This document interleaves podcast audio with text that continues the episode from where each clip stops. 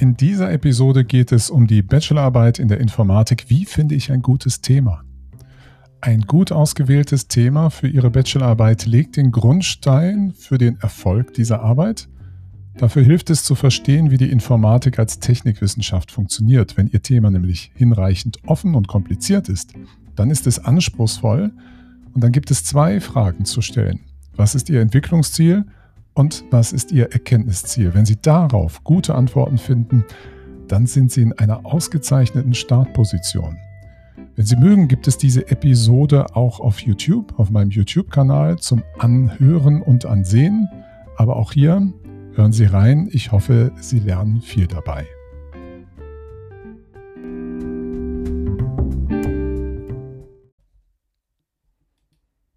Wie finde ich ein gutes Thema für meine Bachelorarbeit in der Informatik? Das ist eine Fragestellung, die selbstverständlich jeden Studierenden irgendwann interessiert.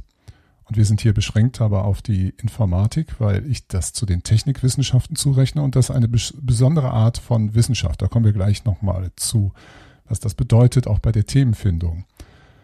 Und das Thema, wenn Sie ein gutes Thema gefunden haben, das bestimmte Eigenschaften hat, worauf wir gleich zu sprechen kommen, dann haben Sie sehr gutes Potenzial angelegt, so dass Sie eine sehr schöne Arbeit machen können, die auch eine sehr hohe Zuversicht hat, eine gute bis sehr gute Note zu bekommen. Darum ist diese Fragestellung natürlich zentral. Jetzt gibt es viele Bücher zum wissenschaftlichen Arbeiten, die nicht zugeschnitten sind auf die Informatik, was das ein bisschen schwierig macht, wenn Sie diese Literatur konsultieren. Da gibt es sehr allgemeine Fragenkataloge, die selten auf unser technikwissenschaftliches Umfeld passen. Kommen wir mal dazu, was uns so Besonderes auszeichnet. Ich habe das in, versucht in diesem Bild einmal darzustellen. Da heißt es, finde die Balance zwischen Entwicklung und Erkenntnis. Das eine ist, und äh, da kommen wir dann gleich noch zu, ist, dass sie ein Fundament brauchen, genauso wie dieser Mensch, dieser Artist hier, der auf so ein Balancierbrett steht. Ihre Arbeit muss einen gewissen Anspruch haben. Es muss eine gewisse Kompliziertheit haben ein Schwierigkeitsgrad da sein, der muss hinreichend sein, dass man auch das Gefühl hat, das ist eine ordentliche Leistung, die da abgeliefert wird. Stellen Sie sich mal gerade vor, Sie sehen diesen Menschen, den Artisten, der auf so einem Balancierbrett steht und ganz offensichtlich viel dafür trainiert und geübt haben muss, um diese Leistung zu vollbringen. Sie nehmen jetzt diese, diesen Zylinder, auf dem sich das Brett befindet, einfach mal weg. Und was passiert dann, wenn er dann auf dem auf dem Sockel da steht, dann ist diese Leistung gar nicht mehr spektakulär. Also erstmal brauchen wir ein Thema, was einen hinreichenden Schwierigkeitsgrad hat. Und was diese Figur hier dann auch noch symbolisieren soll, der Artist mit den zwei Beinen, wir müssen das in Balance bringen zwischen zwei Ansprüchen, die wir haben. Wir haben in den Technikwissenschaften einen Entwicklungsanspruch und gleichzeitig auch einen Erkenntnisanspruch. Und das muss austariert werden. Und ich zeige Ihnen in der nächsten Folie, das ist unser Attest hier auf dem Board. Was ist hier das Brett mit, dem, mit der wackeligen Grundlage? Ich habe in einer anderen Episode, wenn Sie da reinhören möchten, es gibt von mir einen Podcast, der heißt Herzbergs Hörsaal. Den werden Sie auf allen gängigen Plattformen auch finden können. Da habe ich schon eine Episode dazu gemacht zum wissenschaftlichen Arbeiten in der Informatik, was dieses Beispiel, was hier unten anbringe, das digitale Klassenbuch mal aus, aufgreift und ein bisschen weiter ausführt. Hier die Kurzvariante dazu. Wenn Sie irgendeine Frage, eine Aufgabe oder ein Problem haben, davon ausgehen, dann muss diese Fragestellung, dieses Problem eine gewisse Offenheit haben, damit Sie überhaupt auf der einen Seite die Chance auf Innovation haben, also irgendwas Neues, Interessantes zu machen und auf der anderen Seite, dass sich auch überhaupt die Chance auf Wissen ergibt. Das sind unsere zwei Seiten hier. Das allein reicht aber nicht, nur eine Offenheit zu haben. Wir brauchen auch eine gewisse Gestaltungsorientiertheit. Das heißt, wir müssen etwas modifizieren können. Also damit haben wir schon erreicht mit der Offenheit, dass wir eine gewisse Gestaltungsaufgabe bekommen haben, die offen genug ist. Aber sie muss jetzt auch noch hinreichend kompliziert sein, damit wir ein Gestaltungspotenzial erreichen. Das aus dem Grund, dass wir nicht nur die Chance auf Innovation, sondern auch die Voraussetzung für Innovation schaffen wollen, wie auf der anderen Seite nicht nur die Chance für Wissen dastehen lassen wollen, sondern auch die Voraussetzung für Wissen schaffen. Also das ist unser, unser Zylinder, auf dem der Artist steht mit dem Brett. Wir brauchen also eine Aufgabenstellung, die hinreichend offen ist, die hinreichend kompliziert ist und damit wollen wir dann etwas tun. Und das sind die zwei Beine des Artisten. Wir haben hier einerseits diesen Strang auf der linken Seite und andererseits den auf der rechten Seite den Strang. Das gesamte Bild ist die Technikwissenschaft, die, wie es schon das Wort verrät, die hat einen Technikanteil und auf der anderen Seite einen wissenschaftsorientierten Anteil, weil wir nicht einfach nur bei der Technik stehen bleiben. Wir sind also nicht nur im besten Sinne des Wortes Handwerker, die irgendetwas bauen. Das ist dann dieser grün eingefärbte Strang, der sich nur als Handlungspraxis versteht, sondern als wissenschaftsorientierte Disziplin, wie es eben auch die Informatik eine ist, haben wir noch auf der anderen Seite hier gelblich eingefärbt auch eine Gestaltungstheorie im Hintergrund. Also das, was wir da tun und gestalten, dazu haben wir auch eine theoretische Fundierung. Wir haben Regeln, wir haben Konzepte, Theorien. Und das ist hier auf der rechten Seite dargestellt. Gehen wir nochmal zurück auf, unser, auf unseren Zylinder mit dem Bretter drauf. Also wir haben eine Frage, eine Aufgabenstellung, die hinreichend offen und kompliziert ist, damit ein Gestaltungspotenzial anbietet. Und die Balance besteht jetzt darin, dass Sie jetzt zwei Wirkkräfte haben, wenn Sie das so möchten. Auf der einen Seite will man dieses Gestaltungspotenzial, wenn man in die Handlungspraxis geht und wenn man dann auch produktorientiert denkt, wie das an den Fachhochschulen sehr üblich ist, dass sie dann auch in der Praxis eine Arbeit machen, also in Kooperation mit einem Unternehmen, sie haben ein Gestaltungspotenzial, was sie sofort wieder reduzieren wollen. Sie wollen also eine bestimmte Lösung anstreben, damit schränkt sich der Realisierungsraum ein, dann gibt es in dieser Handlungspraxis der Entwicklung von irgendetwas viele Erfahrungen, Best Practices und Prinzipien, die übrigens auch einen wissenschaftsorientierten Anteil haben. Ist also jetzt nicht nur handwerklich hier so gemeint. Dann kommen wir zu einer Realisierung, die dann ein bestimmtes Entwicklungsziel abbildet. Das ist in einem wirtschaftlichen Kontext der Entwicklung von Software eine gewisse Notwendigkeit für, für Wertschöpfung. Also wenn wir diese Handlungspraxis sehen, diesen Strang, wo Sie in einem Unternehmen arbeiten beispielsweise, oder Sie haben halt eine praktisch orientierte Aufgabe, was relativ normal ist in der Informatik, vor allen Dingen, wenn Sie die Fachhochschulinformatik betrachten, dann geht es hier auf dieser Seite also um Wertschöpfung. Auf der anderen Seite wollen wir, wir stehen jetzt auf unserem Brett, wir haben den linken das, das, die linke Seite, den linken Fuß, das linke Bein beschrieben. Jetzt kommen wir zur rechten Seite. Wir haben dieses wackelige Brett und wir wollen, wenn wir in die wissenschaftsorientierte Seite gehen, wo wir einen Gestaltungsaspekt sehen, da interessiert uns ganz im Gegenteil nicht die Reduktion von Vielfalt, sondern die Generation von Vielfalt. Wir wollen vergleichen, wir wollen abwägen, wir wollen verstehen und nicht einfach nur reduzieren. Wir machen also einen Gestaltungsraum auf, den wir methodisch untersuchen und wir versuchen da auch wissenschaftlichen Anschluss zu finden. Hier ist eine andere Art von Anschluss gemeint als auf der anderen Seite. Hier ist diese Art von Anschluss gemeint, die sich, die ihren Niederschlag findet, sehr in den, na, das, was man unter wissenschaftlichen Publikationen so nennt, also was auf Workshops, auf Symposien, auf Konferenzen, diskutiert und auch dann in Konferenzbänden dokumentiert wird, schriftlich oder wir haben Zeitschriften, Journale, da diesen wissenschaftlichen Anschluss suchen. Das gibt es übrigens auch auf dieser linken Seite. Es gibt ganz eigene Konferenzen, die mehr auf diese Praxis ausgerichtet sind. Es gibt auch viele Bücher, die auch mehr versuchen zu erfassen, was erleben wir in der Praxis, was haben wir da so rausgezogen. Wir gehen wieder zurück auf die rechte Seite. Das bringt uns eine Erkenntnis, weil wir ein Erkenntnisinteresse und ein Ziel haben. Das Beispiel, was ich hier erwähnt habe, das digitale Klassenbuch, wie gesagt, das hören sich mal in einer Podcast-Episode, die ist rein auditiv, also fürs Ohr, an. Da erkläre ich das am Beispiel einer Bachelorarbeit, die ich betreut habe von zwei Studierenden, die ein digitales Klassenbuch als Idee hatten und wie sich das dann entwickelt hat in diese zwei Stränge. Das ist aber jetzt gar nicht so schlimm, weil ich Ihnen gleich auch noch ein Beispiel bringe, was das alles sehr anschaulich macht.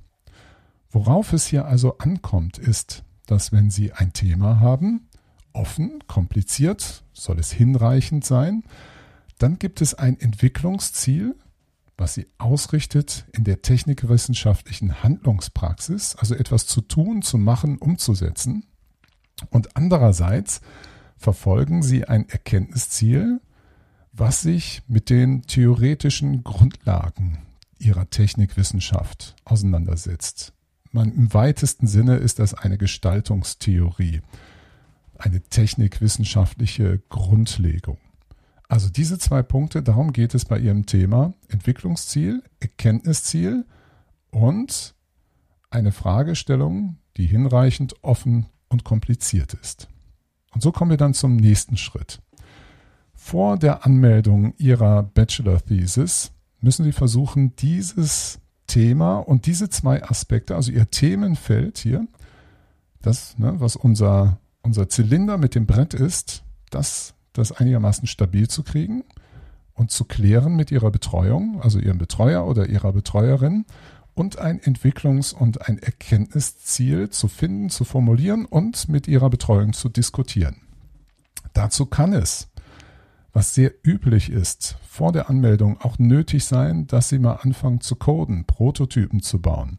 Dass also auf dieser handlungsorientierten Seite, auf der linken Seite mit Ihrem linken Bein gucken Sie, dass Sie einen Grip an dieses Thema kriegen, mit dem ganzen Wissen und Können, was Sie so haben, um in Code Sachen auszudrücken und auszuprobieren. Prototyp heißt ja nur, eine Idee durchzukonzeptionieren und zu schauen, würde das so fassen, äh, passen? Kriege ich dieses Thema gefasst? Bin ich in der Lage, das auch umzusetzen? Habe ich einen Grip daran? Auf der anderen Seite, auf dem rechten Bein, sollten Sie auch schon mal schauen, was gibt es denn schon zu diesem Thema? Hat da schon jemand was gemacht? Wenn Sie das eine oder das andere vernachlässigen, dann ist das schon so ein erster Hinweis für eine Schieflage auf Ihrem Balancierbrett. Wenn Sie also gar nicht wissen, was Sie so coden sollen oder Prototypen bauen sollten, was Sie entwerfen sollten, dann ist das nicht gut. Auf der anderen Seite, wenn Sie überhaupt gar keinen Grund finden, in die Literatur mal reinzuschauen, ist es zu hinterfragen, ob Ihr Thema überhaupt einen wissenschaftsorientierten Anspruch hat. Und eine Bachelorarbeit soll ja zeigen, dass Sie eigenständig in der Lage sind, mit wissenschaftlichen Methoden eine Themenstellung zu bearbeiten. Also sollte es ja irgendwo auch eine Anschlussfähigkeit zur Wissenschaft geben. Also zu dieser traditionellen, die sich in den Konferenzen, Journalen und so weiter findet. Hier bei diesem Coden, da nutzen Sie das Internet als reichhaltige Quelle, was so alles Entwickler gemacht haben, mit welchen Konzepten sie arbeiten. Nehmen wir einmal so etwas wie ein Repository wie GitLab oder GitHub. Da finden Sie ja unendlich Mengen an Code, da finden Sie Frameworks, die Ihnen hilfreich sein können. Da finden Sie eine ganz andere Art unserer technikwissenschaftlichen Auseinandersetzung. Und das ist eben auch, was ich hier schon mit dem Recherchieren, was es zu dem Thema gibt, ja, und die Literatursuche natürlich, weil ich habe sehr klar das Verständnis, Wissenschaft nimmt Anschluss auch an Wissenschaft und bleibt ihre Bachelorarbeit, sollte nicht so losgelöst da stehen, dass sie sagt, ich habe einfach mal gemacht und Folgendes gebaut und guck doch mal. Das wäre mir zu wenig an Anspruch für eine wissenschaftsorientierte Abschlussarbeit. Und das sollten Sie versuchen, mit Ihrer Betreuung, Ihrem Betreuer, Ihrer Betreuerin klarzukriegen.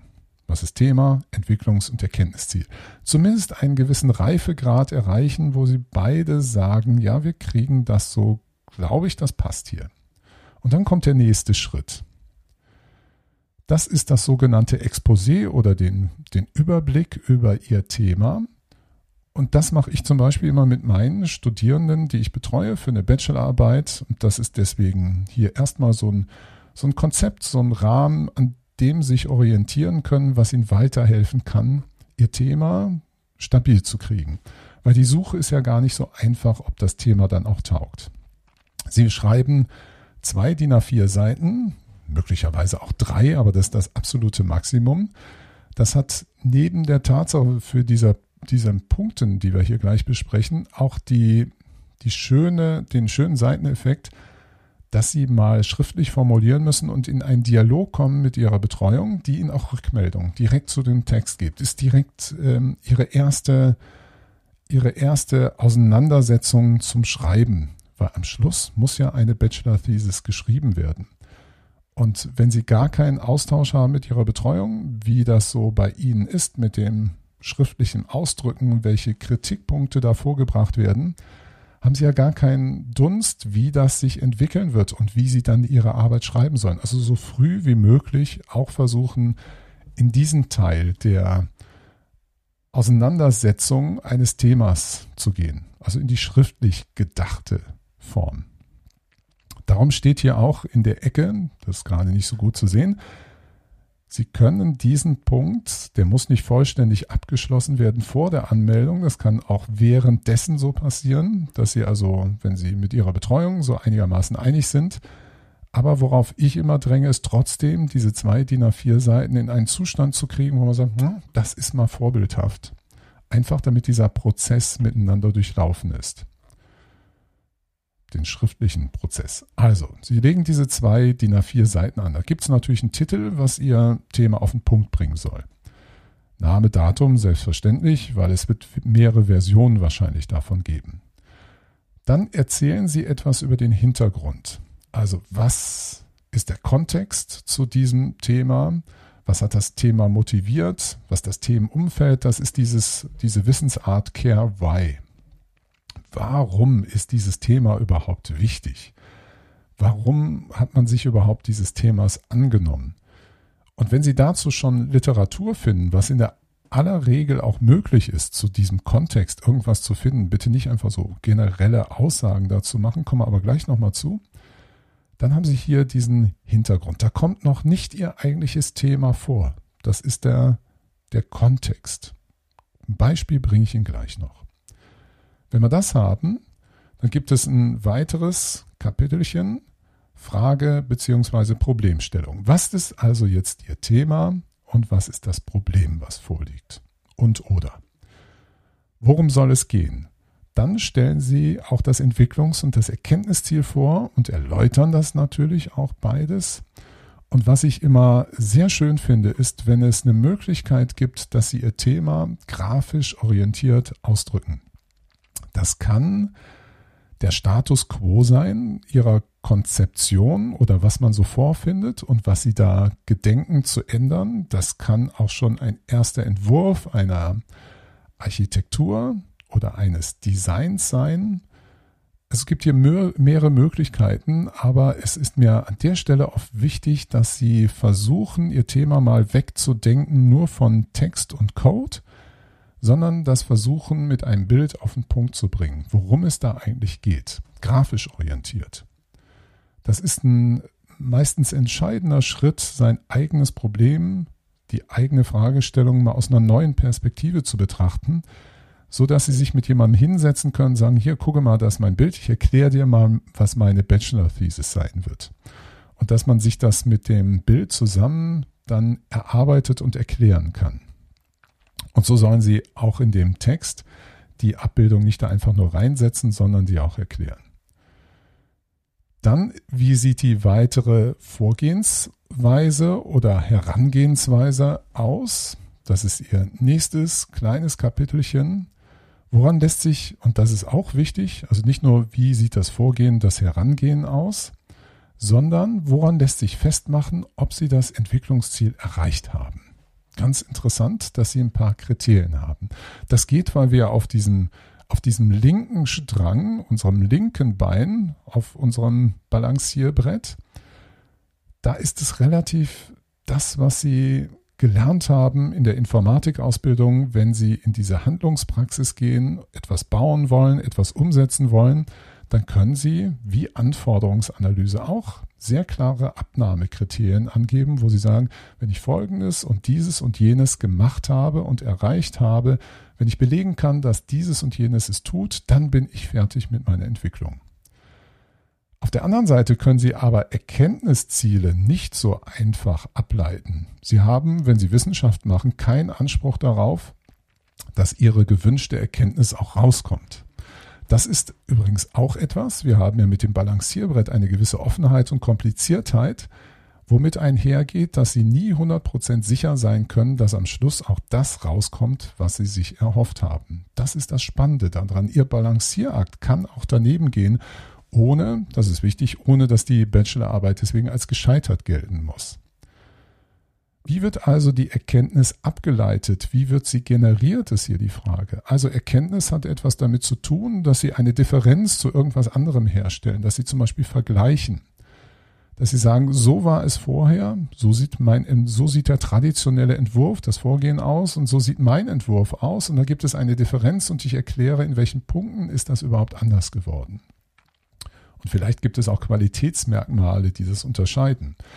Oder sie vermessen etwas, dass sie sagen, so ist es bisher gewesen und wenn ich das mache, wie ich das vorschlage, dann gibt es Szenarien, wo ich zeigen kann, meine Lösung ist besser oder die alte ist besser.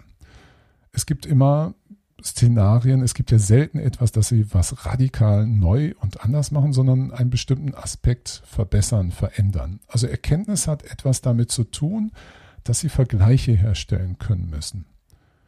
Und da geht es jetzt darum, was will ich denn vergleichen, ohne dass Sie sagen können, das ist dabei jetzt, ich habe zwangsweise was Tolles rausgekriegt. Es kann auch sein, dass Sie feststellen, na, das ist alles nicht so, so gelaufen, wie wir uns das vorgestellt haben, aber ich habe das solide und gut gemacht und dann ist das eben meine Erkenntnis in meiner Arbeit. Und dann kann das auch eine Eins geben, ist überhaupt gar kein Problem. Und wenn Sie für diese drei Ebenen also nach dem Titel die drei kleinen Kapitel Hintergrund, wenn Sie so wollen, Unterkapitel, Frage bzw. Problemstellung und Vorgehensweise. Da haben Sie vermutlich ja auch Literatur für gefunden, für einige dieser Anteile. Dann kommt natürlich noch ein Literaturverzeichnis dazu. Und was ich hier meine mit klassifizieren Sie die Quellen, ist schlicht und einfach. Dazu mache ich aber auch nochmal einen Beitrag dass sie klar machen, ist das Literatur, die eher auf den linken Zweig oder auf den rechten Zweig dem zuzuordnen ist von unseren zwei Standbeinen. Und das ist auch gar nicht so unwichtig, um sich klar zu werden, wie ausbalanciert ist denn meine Arbeit. Und das ist also eine sehr gute Grundlage, mit der Sie starten können, wenn Sie das gemacht haben, diese zwei DIN A4 Seiten, die stabil geworden sind nach ein paar, das können manchmal eine, zwei Iterationen, hin und wieder bin ich sehr hartnäckig, dann ist auch noch eine dritte oder im schlimmsten Fall noch eine vierte Durchlauf, bis ich sage, jetzt glaube ich, haben wir es auf den Punkt, dann ist das ein guter Ausgangspunkt für Ihre Bachelorarbeit. Dann haben Sie ein gutes Thema gefunden. Wie Sie auch merken, weil ich das im Dialog mit meinen Studierenden auch schon festgestellt habe, Herzberg, können wir denn nicht einfach einen ganz klaren Kriterienkatalog geben? Was, wie stelle ich denn fest, ob ich jetzt ein Entwicklungsziel und ein Erkenntnisziel habe? Der Punkt daran ist, das werden Sie so klar nicht beantwortet bekommen. Es gibt eben in Wissenschaft, im wissenschaftlichen Arbeiten nicht so eine Herangehensweise, wo Sie sagen, ja, ich mache hier so eine Checkliste, dann ist die abgearbeitet und dann habe ich die Sache im Kasten. So einfach ist das nicht. Sie müssen in einen Dialog treten mit Ihrer Betreuung. Die Betreuung ist auch für Sie ein Wissen, also ein, eine, eine entscheidende Quelle im Umgang darum, was für eine Ausrichtung kriegt die Arbeit. Nicht jede Kollegin, jeder Kollege sieht das so mit diesem Entwicklungs- und Erkenntnisziel. Ich habe das sogar versucht, wissenschaftstheoretisch abzuleiten. Da gibt es auch in den Technikwissenschaften einiges an Literatur. Das können Sie nachhören auf meinem Podcast in Herzbergs Hörsaal zum wissenschaftlichen Arbeiten in der Informatik. Also was ich Ihnen hier vorstelle, ist sehr gut begründet. Aber nicht jeder Kollege, Kollegin hat sich damit so auseinandergesetzt, dass sie sagen, ja, ich sehe das exakt so, mach das so und dann sind wir auf einem guten Weg. Den Dialog brauchen Sie immer. Was ich Ihnen hier präsentiere, das ist, wenn Sie meiner Meinung nach so vorgehen, dann werden Sie auch mit einer Betreuung, die das als Hintergrund gar nicht so gesetzt hat, immer was sehr Gutes vorlegen, wo ich sehr zuversichtlich bin, dass meine Kollegin oder mein Kollege sagt, ja Mensch, da hast du ein tolles äh, Thema. Und dass sie auch von sich aus sonst so ein Exposé vorlegen, da wird niemand Nein sagen, ganz im Gegenteil. Das ist ein vorbildliches Zusammenarbeiten, dass sie sagen, ich halte mich äh, mal an das, dass ich versuche, das zu verschriften und lege es ihnen vor. Was halten Sie davon? Das ist eine schöne Art, diesen Dialog zu befruchten, zu befeuern und, weil Sie müssen ja auch Ihre Betreuung managen, das in gute Bahnen alles zu lenken. Schauen wir uns mal ein Beispiel an, damit das nicht alles nur so, wie man so schön sagt, so auf so einem High-Level oder theoretisch bleibt.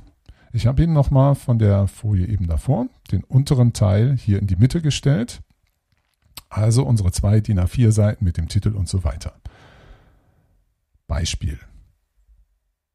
Wir fangen an ganz oben mit dem Titel der das Thema auf den Punkt bringt. Und das ist tatsächlich jetzt ein Beispiel aus einer aktuellen Arbeit, die ich betreue. Das ist ein Student, der hat jetzt gerade nicht, also wir haben erst ein Thema gesucht zusammen mit seiner Firma, in der er arbeitet und dann haben wir festgestellt, irgendwie passt das gerade nicht. Das ist zu Startup-mäßig, da gibt es, ne, das ist auch sehr, sehr produktorientiert wir haben zumindest kein gemeinsames Thema da so richtig gefunden. Und dann gab es die Frage, Herr Herzberg, haben Sie was für mich? Da habe ich gesagt, ja, für meine Erstsemester. Ich hätte gerne sowas wie einen Code-Trainer. Haben Sie Lust darauf? Ja, wir hatten noch ein paar andere Themen. Hier geht es also, das Thema ist ein Code-Trainer, ein Trainingstool für Programmieranfänger. Das soll jetzt unser Thema sein. Nächster Punkt. Wir gehen jetzt hier, nachdem Sie Name und Datum gemacht haben, Hintergrund. Schreibe auf, was das Thema motiviert. Das Erlernen einer Programmiersprache ist schwer und ist verbunden mit hohen Abbruchquoten. So, jetzt sehen Sie diesen Satz, den ich da hingeschrieben habe, der ist absolut notwendig belegungspflichtig. Sie können nicht einfach nur behaupten, das Erlernen einer Programmiersprache ist schwer. Auch wenn Sie subjektiv diesen Grund, dieses, dieses Gefühl haben und auch viele andere kennen, also ich als Hochschullehrer kenne natürlich ganz, ganz viele junge Menschen, für die ist das Erlernen einer Programmiersprache unendlich schwer. Manche hadern richtig hart damit, aber das ist keine Basis. Wir müssen also mal gucken, gibt es Literatur dazu, die sagt, das stimmt, dass das Erlernen einer Programmiersprache schwer ist. Und das werden Sie in der Tat auch finden, wenn Sie ein wenig suchen in den üblichen verdächtigen Datenbanken und äh, Publikationsorten für Informatiker. Das ist einmal die Gesellschaft für Informatik, die zusammen mit dem Springer Verlag ähm, viele Publikationen veröffentlicht. Dann haben wir die amerikanische Vereinigung der Informatiker, ACM und Informatikerinnen selbstverständlich. Und dann ist noch die Ingenieursgesellschaft, die IEEE, also I dreimal E, IEEE, auch eine amerikanische Fachgesellschaft, die Ingenieure und Informatiker zusammenbringt. Wenn Sie die abgeklappert haben, da werden Sie unglaublich viel schon zu diesem Thema gefunden haben. Guter an, an, an Ausgangspunkt ist die Gesellschaft für Informatik, also die Deutschsprache, sprachige Interessensvertretung und Gemeinschaft der Informatikerinnen und Informatiker. Also solche Aussagen auch versuchen zu belegen. Auch das Thema hohe Abbruchquoten. Ich habe selbst mal eine Studie dazu durchgeführt, die ist gerade noch im Veröffentlichungsprozess. Die wird äh, bald erscheinen. Da ist das zum Beispiel Thema, dass wir hohe Abbruchquoten haben. Sie finden aber auch andere Literatur dazu. Also wenn Sie das Thema motivieren, bitte nicht einfach irgendwelche Behauptungen in den Raum stellen, die dann auch mit Belegen versehen. Geht's weiter. Was das Themenumfeld ist. Bei mir ist das jetzt und auch bei dieser Bachelorarbeit die Hochschule und das erste Informatiksemester. Das ist gar nicht so unwichtig, wenn Sie mal daran denken, dass ja zum Beispiel auch die Informatik als Fach in der Schule gibt. Und da ist das Erlernen einer Programmiersprache vielleicht auch schwierig, aber hat ganz andere Ansätze und Ansprüche. Und das bedeutet also schon, dass das Themenumfeld, das wir in der Hochschule sind, erste Semester Informatik, ein anderes ist und damit auch ganz andere Motivationslagen, andere Herangehensweisen und sowas rechtfertigt. Das haben wir schon mit der Literatur. Bitte immer nachschauen. Jetzt gehen wir zum nächsten Unterkapitelchen. Frage bzw. Problemstellung. Gibt es eine Grundannahme? Ja. Intensives Üben und Wiederholen bringt Erfolg. Erfolgsrückmeldung motiviert. Auch das ist jetzt so eine, ein, das wirkt erstmal wie so ein Allgemeinplatz. Kann ja jeder sagen, dass das so ist. Wenn Sie eine Arbeit schön motivieren wollen, müssen Sie jetzt auch wieder nachgucken, Gibt es denn überhaupt Literatur dazu, die das auch stützt, dass das so ist? Ist es wirklich so, dass Intensiven und, und äh, Üben und Wiederholen Erfolg bringt? Ist es so, dass Erfolgsrückmeldungen motivieren? Subjektiv sagen Sie fort, natürlich ist das so, aber wo ist das denn mal aufgeschrieben? Das ist gar nicht so irrelevant. Sie arbeiten ja wissenschaftlich und müssen gucken, dass Sie solche sehr intuitiven und klar scheinenden Aussagen auch belegen, weil es könnte sein, dass man, dass sie in der Literatur auch Hinweise finden, dass das eben gar nicht so ist, dass man Programmiersprachen Interessanterweise wäre es bei denen anders, könnte ja sein, dass sie etwas finden, wo es heißt, nee, üben, intensives Üben ist überhaupt nicht das Ding. Es gibt ganz andere Ansätze, die mit wenig Üben unglaublich hohen Erfolg bringen. Das wäre sehr interessant und würde, würde ihre Arbeit auch anders ausrichten. Das nächste, was ist das Thema?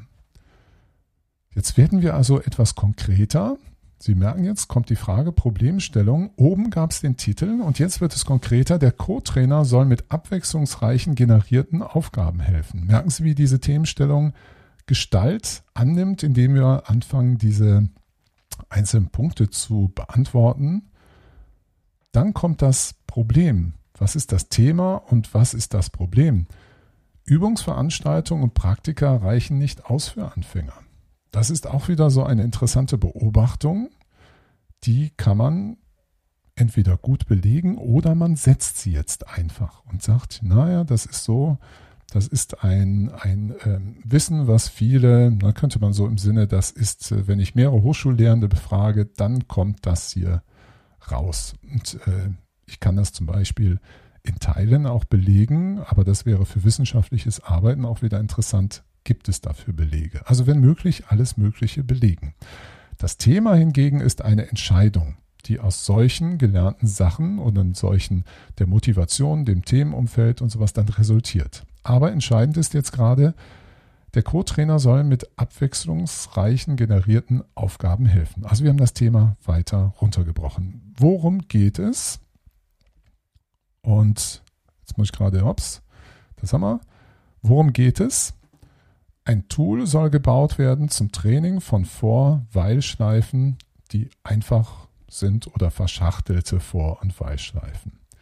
Sie merken, jetzt haben wir das schon wieder eingeschränkt, weil das Programmieren an sich ist eine groß angelegte Tätigkeit, ein großes Handwerk mit vielen Unterkapiteln. Würden wir kommen, es gibt generell einen Co-Trainer, ein Trainingstool für Programmieranfänger, ja, das wird ja eine, einen Umfang haben, was gar nicht bewältigbar ist für eine, für eine Bachelor-Thesis, die dann drei, maximal vier Monate dauert. Das ist ja sonst eine Aufgabe, die könnte ein kleines Unternehmen, Start-up, angehen mit drei, vier, fünf Leuten, die dann als Entwickler und Entwicklerin dort arbeiten. Also hier eine weitere Einschränkung, um sich spezifischer etwas anzugucken. Stelle das Entwicklungsziel vor.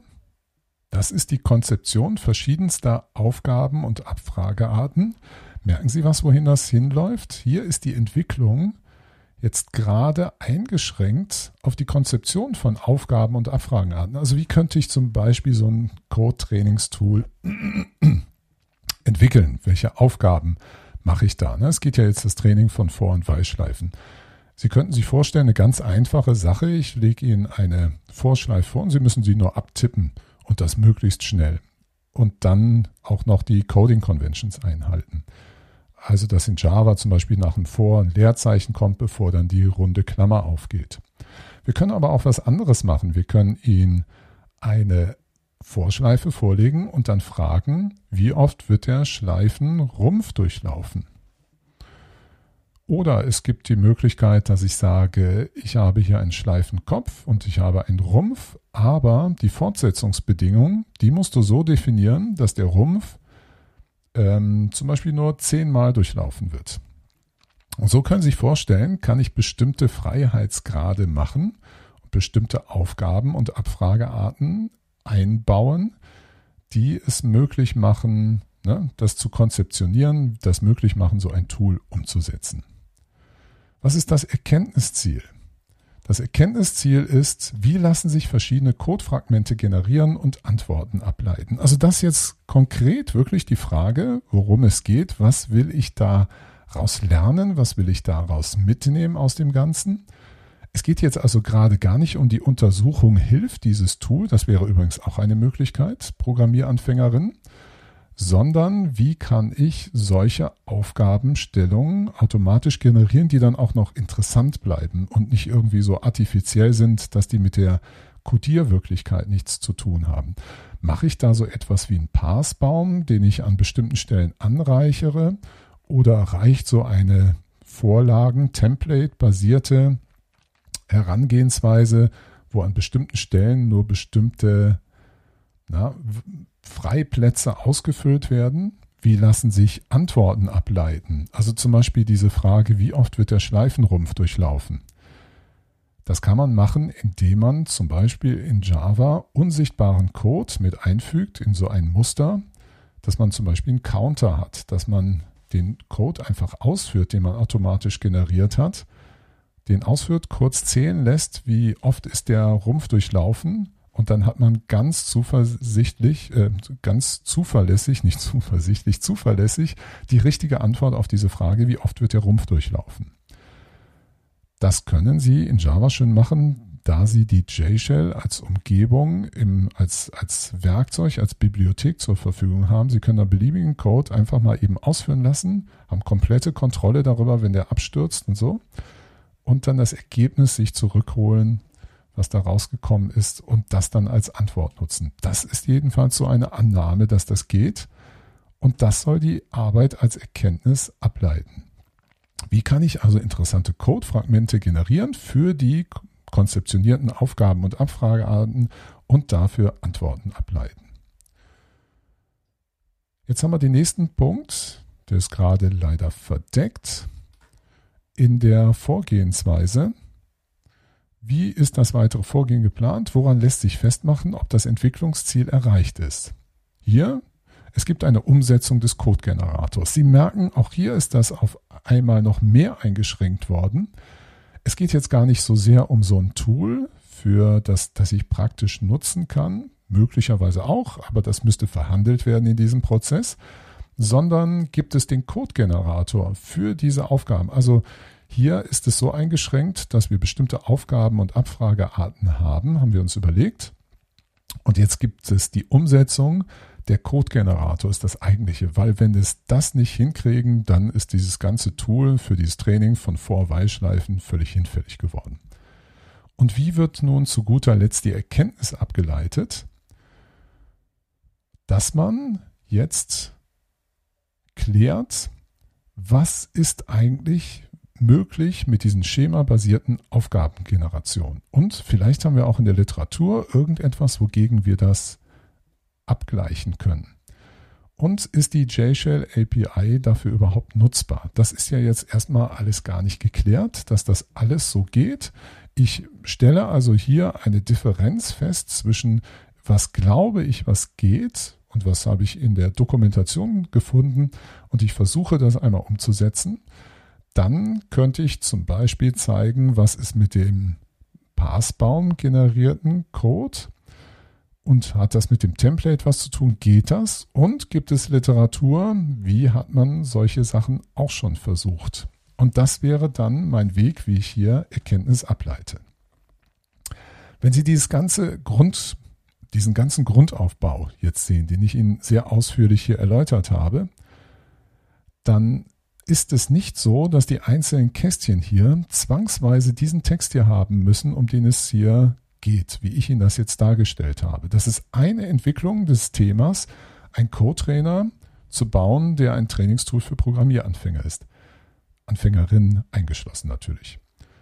Das könnte sein, dass Sie ganz anders herangehen. Also, dass Sie ein Tool nicht bauen zum Training von Vor-Weilschleifen, sondern zum Beispiel zur Objektorientierung. Wie ist das mit den Klassen, den Instanzen, den Objekten, wie hängt das Ganze zusammen. Ich will zum Beispiel transparent machen, wie funktioniert ein Methodenaufruf in einer objektorientierten Sprache. Wie funktioniert das da mit dem Objekt? Wie wird die richtige Methode gesucht? Es könnte ja auch ein Visualisierungswerkzeug sein, was mir hilft, ein visuelles Debugging, dass ich viel besser nachvollziehen kann, was dort in Java zum Beispiel in der Java Virtual Machine und auf dem Heap dort eigentlich im Hintergrund so passiert. Wäre eine ganz andere Fragestellung, ganz andere Herangehensweise, die aber ähnliche Kontext, also ein ähnliches Umfeld hat wie diese Arbeit. So, ich hoffe, das Beispiel hat Ihnen auch weitergeholfen und der entscheidende Punkt ist immer im Dialog zu bleiben mit Ihrer Betreuung. Und deswegen hätte ich auch den Vorschlag, nehmen sich diese Seite hier zum Beispiel mit diesem Text dazu und versuchen Sie am Anfang Ihrer Arbeit, das ist ja, das ist unser Thema, wie finde ich ein gutes Thema, diese Kästchen hier alle auszuführen mit diesem Text dazu und gehen Sie doch zu Ihrer Betreuung, zeigen Sie mal hier, das ist das, wie ich mir das überlegt habe. Sind wir uns da einig? Und dann das weiter auszuformulieren, das Exposé zu schreiben. Dann wird das alles konkreter ausformuliert in ganze Sätze. Denken Sie noch an das Bild, von dem ich gesprochen habe, anhand dessen Sie auch nochmal eine andere Perspektive drauf bringen und versuchen, das zu erklären oder den Grundmechanismus, wie das hier funktionieren soll mit den Codefragmenten und den Generieren, weil Sie haben ja schon im Vorfeld ein bisschen Prototyping gemacht und haben vielleicht eine Idee, wie das aussehen könnte. Wissenschaft ist also Dialog. Das ist ja nichts, was Sie nur alleine für sich machen in Ihrem stillen Kämmerlein, sondern sprechen Sie mit Ihrer Betreuung. Das ist ein ganz, ganz entscheidendes Merkmal. Sie können so etwas nicht alleine für sich rausfinden und festzurren und dann ist das so und dann ist das das einzig wahre und richtige. Wissenschaft ist immer Dialog. Wenn Sie mögen, es gibt den Podcast Herzbergs Hörsaal. Das ist auf enker.fm Dominikus Herzberg, Schrägstrich Dominikus Herzberg, wo Sie den finden, aber auf allen anderen Plattformen auch. Da finden Sie noch ein paar mehr Episoden zum wissenschaftlichen Arbeiten in der Informatik. Machen Sie es gut und viel Erfolg bei Ihrer Bachelorarbeit. you